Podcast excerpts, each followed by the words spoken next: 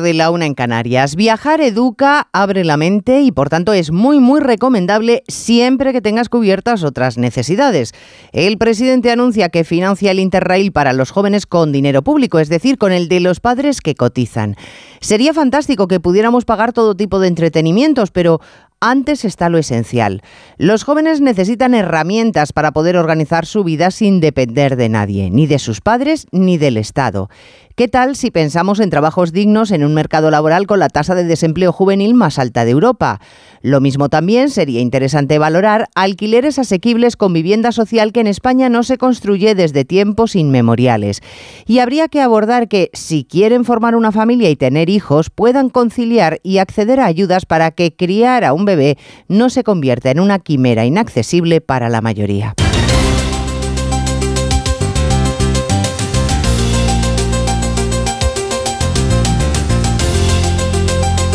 En Onda Cero, Noticias Mediodía, con Elena Gijón.